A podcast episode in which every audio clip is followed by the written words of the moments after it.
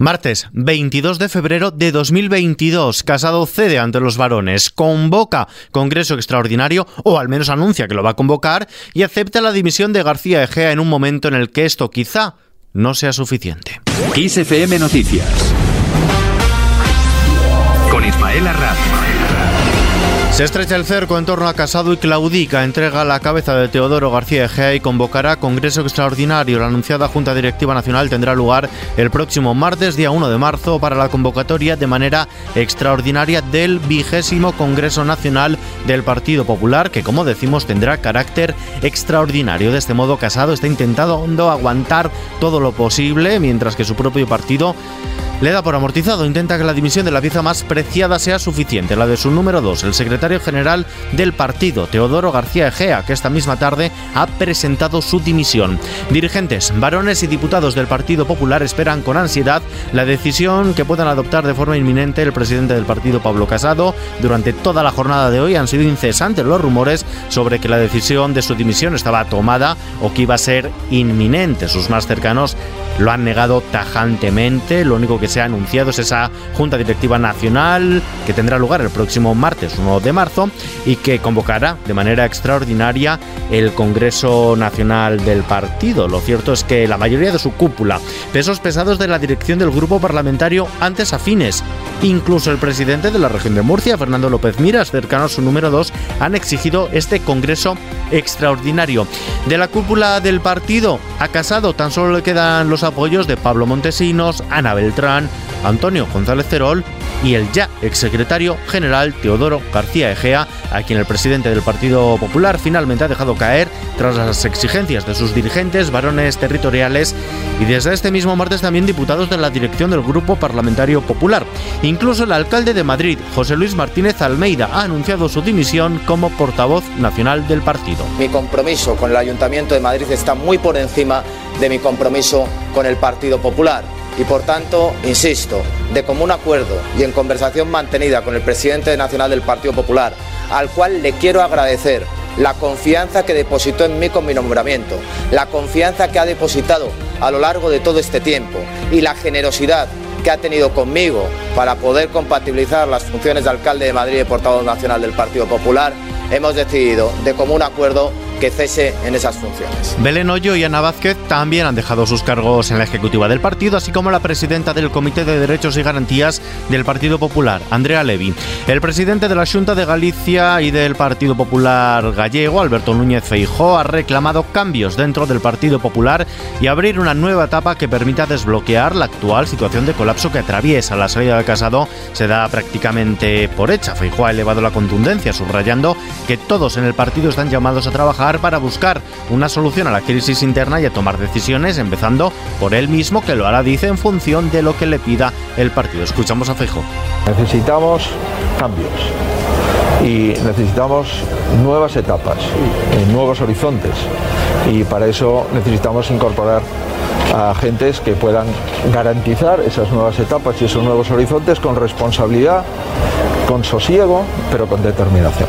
Por cierto, que la Fiscalía Anticorrupción ha decidido abrir diligencias de investigación sobre el contrato de emergencia para la adquisición de mascarillas vinculado a Tomás Díaz Ayuso, hermano de la presidenta de la Comunidad de Madrid, Isabel Díaz Ayuso, al entender que si resulta procedente la práctica de determinadas pesquisas, aunque no se dirige inicialmente contra personas físicas o jurídicas. Desde el Gobierno, la ministra portavoz Isabel Rodríguez ha reiterado el mensaje de máximo respeto del Ejecutivo al proceso que está viviendo el Partido Popular por su crisis interna y el cuestionamiento del liderazgo de Pablo Casado. Ha recalcado que lo que más le preocupa al Ejecutivo es que el partido sea incapaz de atajar su corrupción.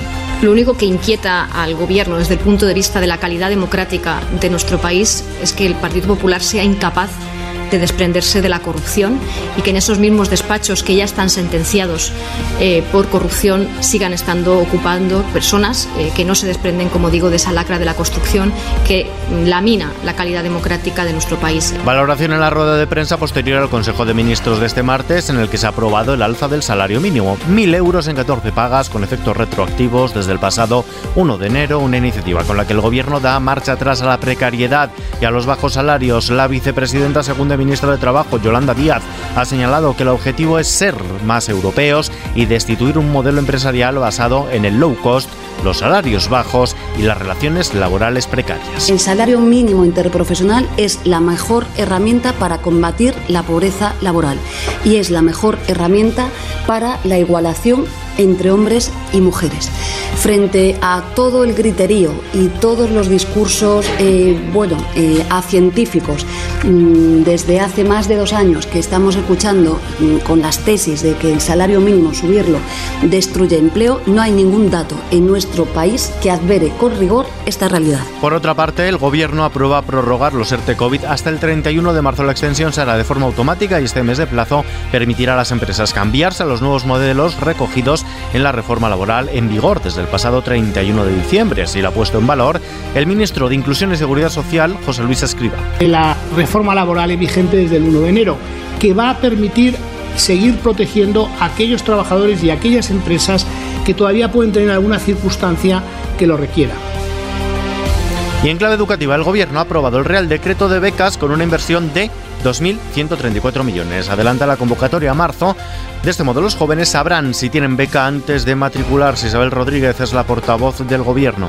La política de becas es la política que iguala, que iguala en el acceso a los estudios eh, y que garantiza eh, la oportunidad para todas aquellas personas que pueden tener dificultades socioeconómicas en sus casas a poder avanzar en el ámbito académico hasta allí donde les permita su capacidad y su inteligencia.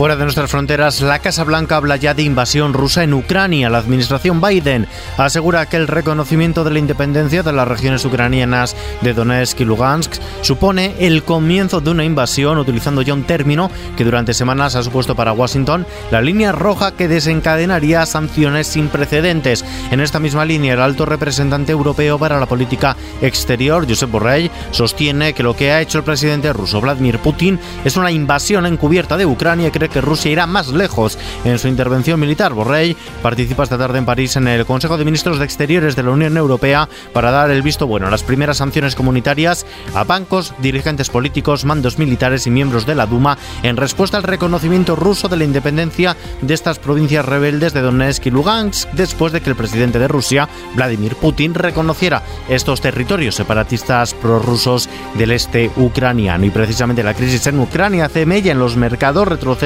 en Wall Street que arrastra la bolsa madrileña que logra cerrar prácticamente plana con una leve subida del 0,05%, aunque se mantiene por debajo de los 8.500 puntos. Se quedan los 8.493 enteros. El euro se cambia por un dólar con 13 centavos. Y terminamos. Estoy feliz y emocionado, así dicho que está Joan Manuel Serrat, tras recibir la Gran Cruz de la Orden Civil de Alfonso X el Sabio en manos del presidente del gobierno Pedro Sánchez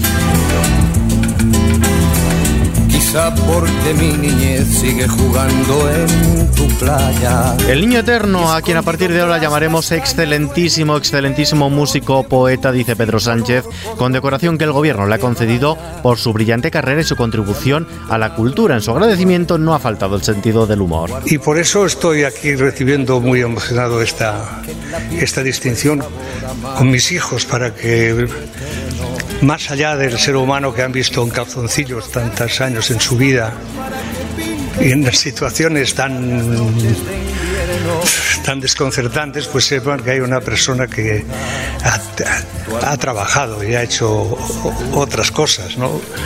Sus canciones, como este Mediterráneo, son parte de la memoria sentimental de 56 años de carrera. Serrat anunció hace unos meses su intención de dejar los escenarios con una última gira este año 2022. ¿Qué le voy a hacer si yo nací en el Mediterráneo? Nací en el Mediterráneo. Noticias actualizadas cada hora en los boletines de XFM ampliadas en nuestro podcast XFM Noticias. Hasta mañana.